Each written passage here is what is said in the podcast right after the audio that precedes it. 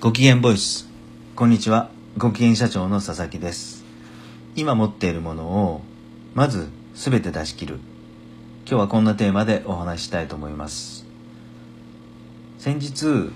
お世話になっている社長のですね会社主催のパーティーに呼ばれて行ってきました。うん、私は以前ですね25年くらい飲食業に携わっていて、えー、そのことを社長はご存知で今回、えー、このパーティーのドリンクサービス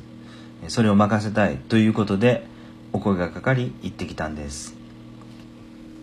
その社長は昔からですね関わった人にはまず自分が何かを与えるというマインドを持っている人で、えー、今回もこの会社に関わりのある方がたくさん、えー、来られて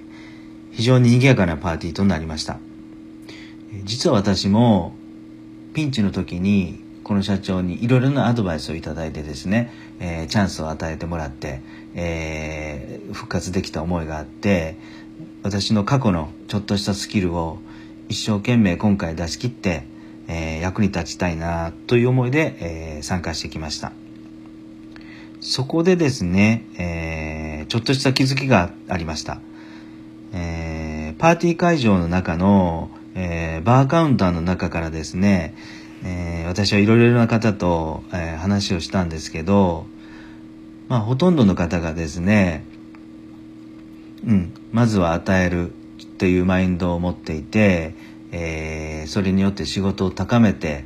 えー、ちゃんと、うん、それをビジネスにつなげている方がほとんどでした。はい。やっぱりですね、与えられた人は、やはりそれに応えようとしてですね、一生懸命努力するんですね。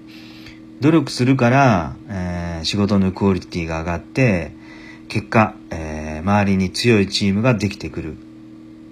うん。そういうことなんだなと思いました。はい。今持っているものを、まず全て出し切る。今日はこんなテーマでお話ししました。今日も最後まで聞いていただき、ありがとうございました。